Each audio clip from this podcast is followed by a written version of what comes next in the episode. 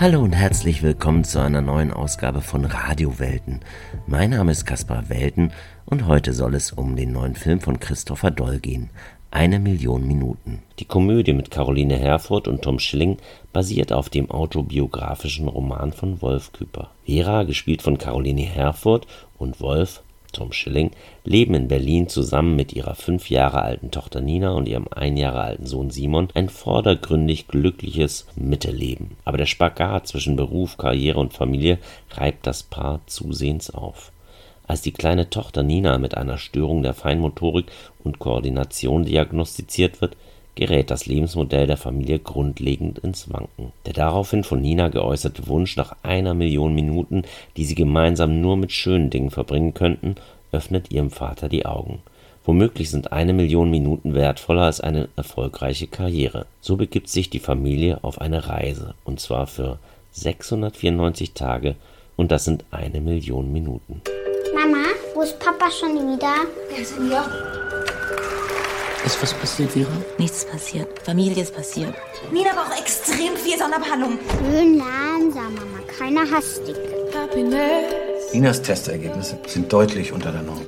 Nina hat eine Entwicklungsverzögerung. Ich habe auch einen Job und du kommst einfach nach Hause und sagst, sorry, die nächsten zwei Jahre werden extrem herausfordernd.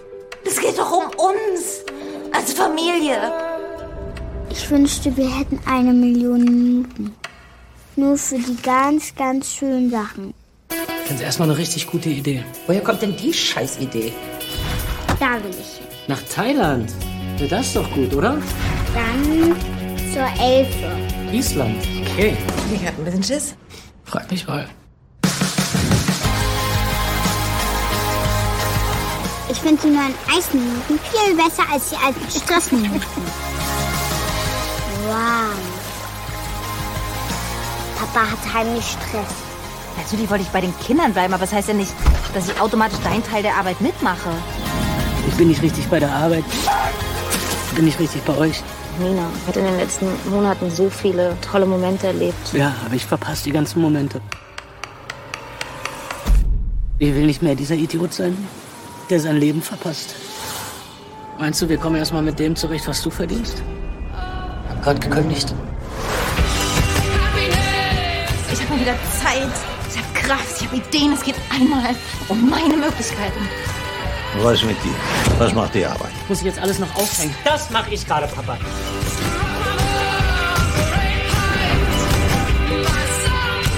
There's always a way, but sometimes that way is a lot more interesting than the straight line that we had imagined.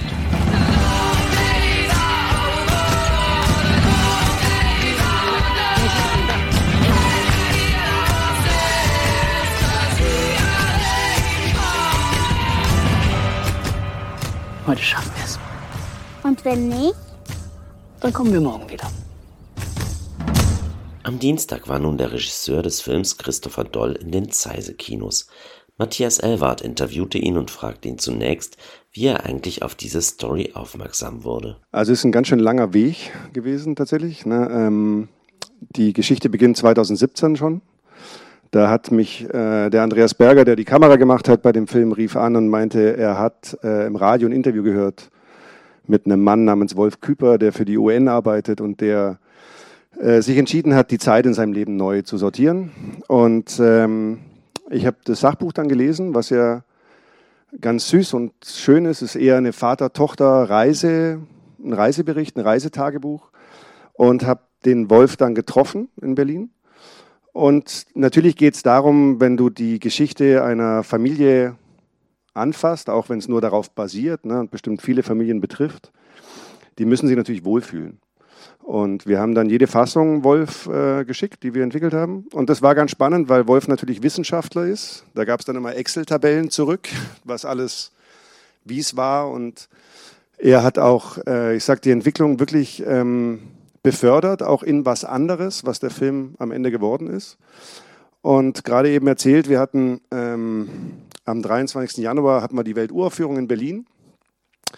Und da war Wolf da mit Vera, mit Nina und mit Simon. Und Nina ist jetzt mittlerweile 18 und stand dann auch auf der Bühne und hat sich einfach nur sehr gefreut und war berührt. Und das war toll.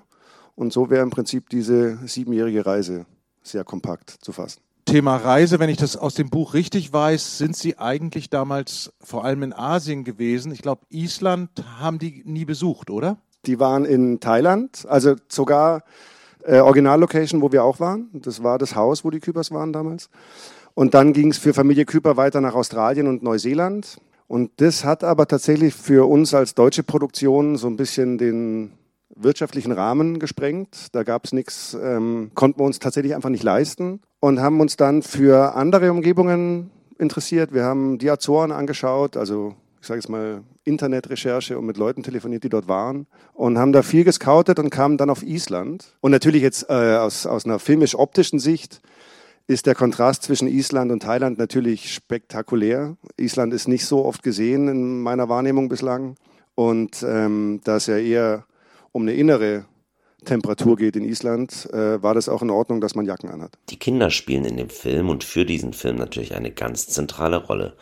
Paula Friedrich spielt die circa fünfjährige Nina Küpper und Pete Levi Busch ihren kleinen Bruder Simon. Natürlich musste da immer ein Erziehungsberechtigter bei den Dreharbeiten dabei sein. Es waren tatsächlich von, von, von Pete und von Pola waren die Mamas dabei.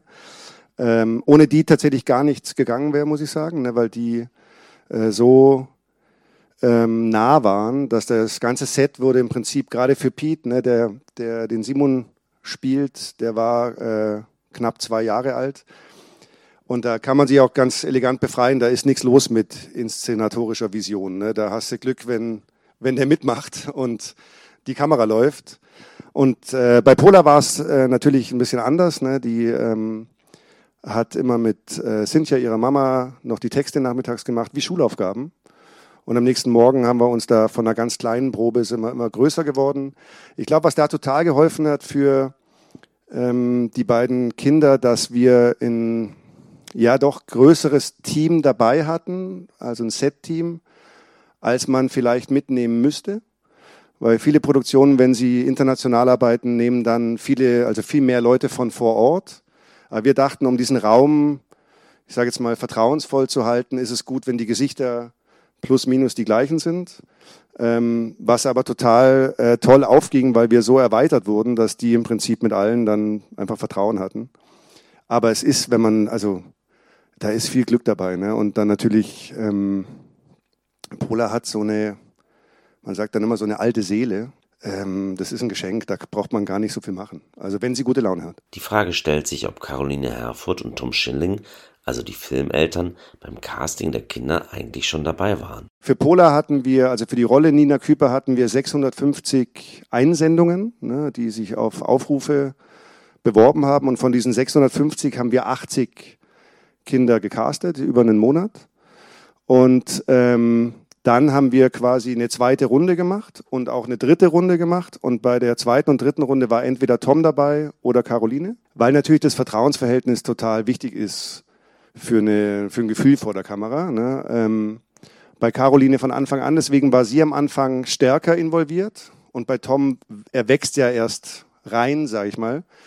Der hatte dann noch ein bisschen Karenzzeit am Drehanfang, weil wir tatsächlich in Deutschland auch angefangen haben und dann nach Thailand sind und dann nach Island. Also wir haben die Geschichte fast chronologisch drehen dürfen. Und dadurch hatte er noch Möglichkeit reinzukommen. Aber spielt natürlich eine Rolle, wie die Chemie ist. Deswegen waren entweder Tom oder Caroline bei den Castings auch dabei. Dann. Der Film ist ja gleichzeitig das Regiedebüt von Christopher Doll. Mit zwei Kindern und Reisen nach Thailand und Island. Es gibt sicherlich einfachere Filme zu drehen als eine Million Minuten. Das stimmt total. Das muss man dazu sagen. Ich, ich habe das Glück, dass ich seit 99 arbeiten darf in der Filmindustrie und ich komme aus der Logistik. Ich habe früher Aufnahmeleitung gemacht und dann Regieassistenz und habe 2014 eine Produktionsfirma gegründet. Das heißt, ich durfte ganz lang ganz viel zugucken bei tollen Regisseurinnen und Regisseuren, ne, also von Hans-Christian Schmid oder eben Caroline Link oder Bully Herbig. Ich konnte mir da viel abgucken und seit 2015 hm, auch die letzten vier Filme gemacht mit Caroline als Produzent.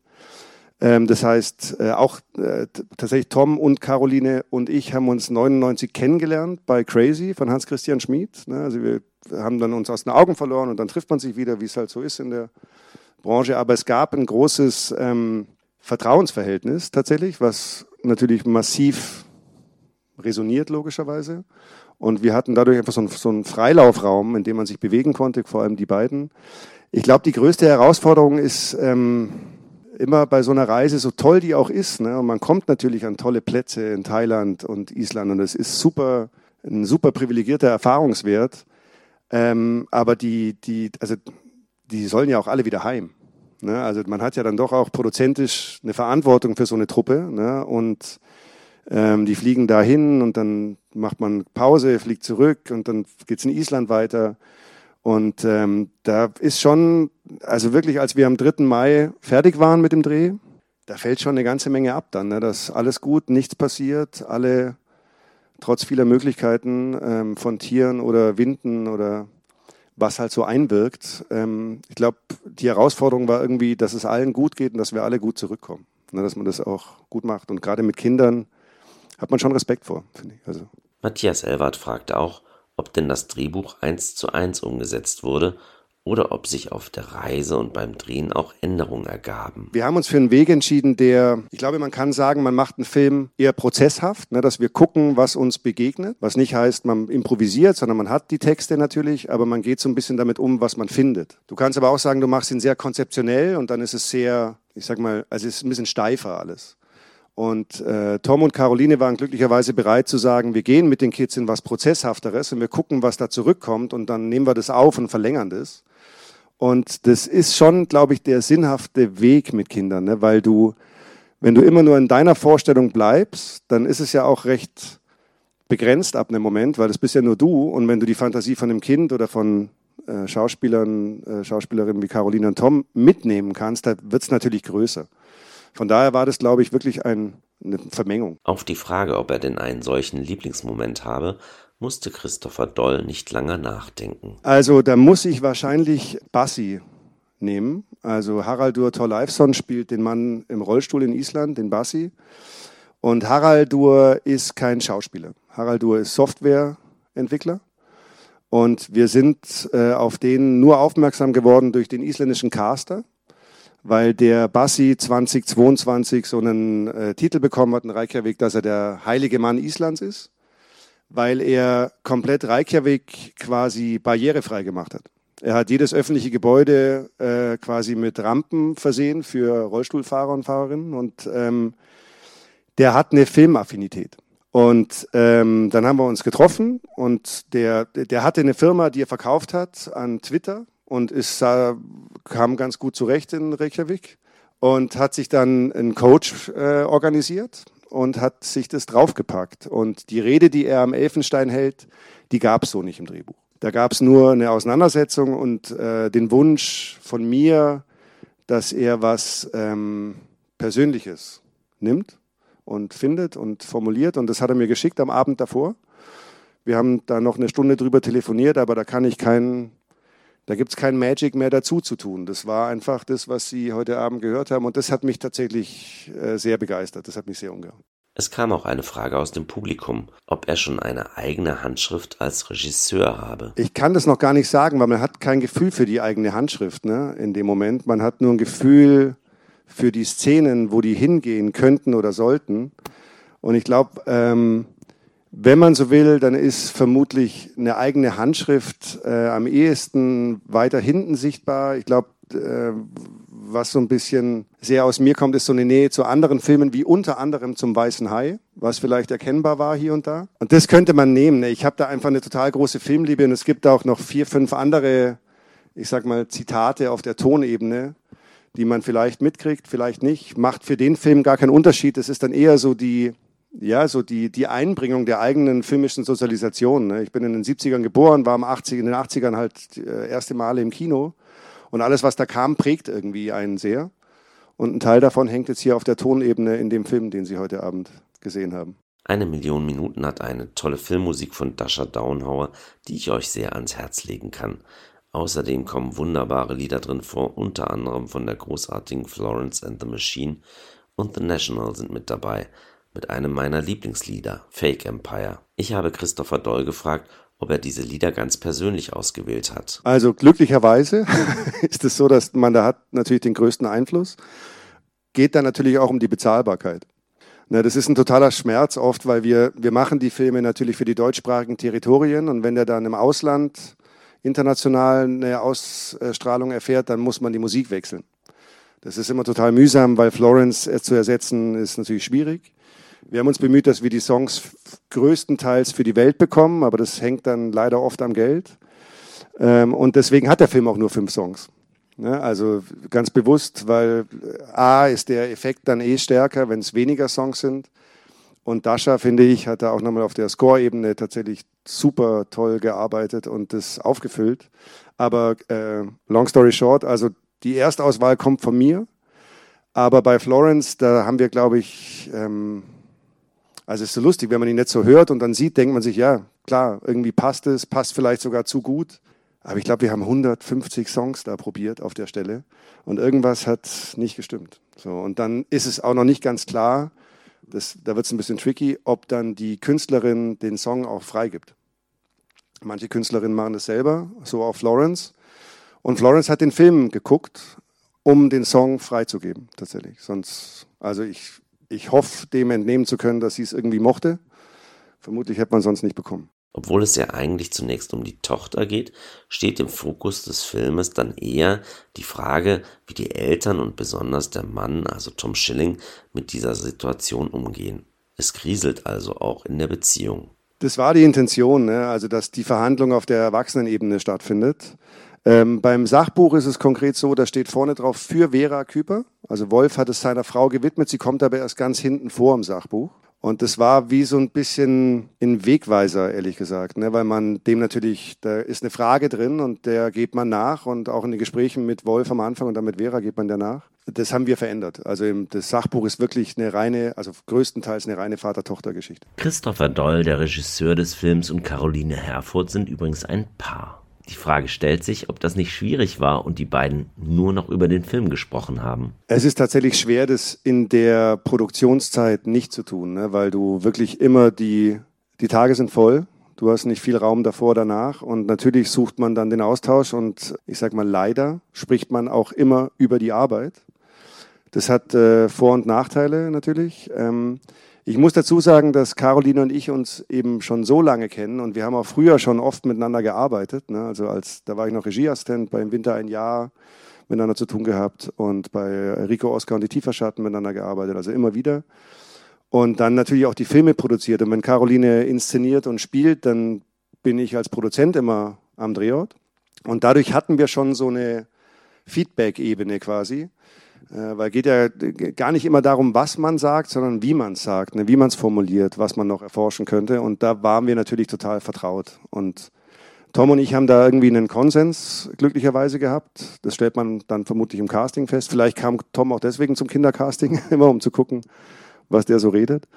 Aber nee, das äh, bleibt Thema, aber baut zum Glück auf einer großen Erfahrung schon auf jetzt. Zu guter Letzt hat Matthias Elwert gefragt, was Christopher Doll selbst aus der Beschäftigung mit dem Thema Zeit mitgenommen hat. Ich glaube, man wird ein bisschen sensibilisierter dafür. Ne? Also, weil es geht ja erstmal allem voran, sowohl beim Sachbuch als auch beim Film, der Wunsch eines Kindes, dass äh, sie mehr Zeit miteinander verbringen für die schönen Dinge. Ne? Und das ist natürlich ein bisschen eine Utopie, aber man kann der begegnen. Man muss der nicht den ganzen Weg begegnen. Ne? Man kann ja auch kleinere Schritte machen oder einfach, ich glaube, was es am Ende bei uns gemacht hat, so war auch der Spiegel am Ende der Produktion, dass man einfach manche Dinge mit Zeit äh, ein bisschen bewusster macht. Und ich glaube, wenn man das schafft, ne, dann ist schon ganz viel drin, ohne da jetzt zu predigen oder so. Das weiß ja eh äh, jede und jeder selber. Aber das war schon ein, durch die Fokussierung auf den Wert von Zeit, klar, da gehst du ein bisschen sorgsamer damit raus, weil wird ja nicht mehr.